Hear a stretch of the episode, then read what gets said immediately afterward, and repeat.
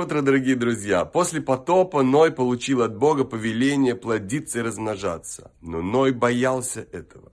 Он думал, что его потомки могут быть также уничтожены новым потопом.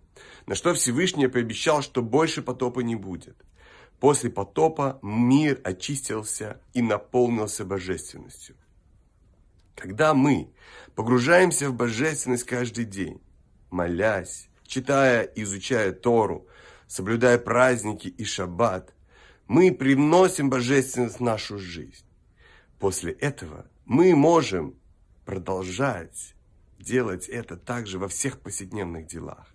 Тогда вся наша жизнь наполнится божественностью. Тогда все мы и все, что мы делаем, поймем, что Бог правит этим миром, и что нет ничего кроме Него. И это понимание приближает момент полного и окончательного избавления.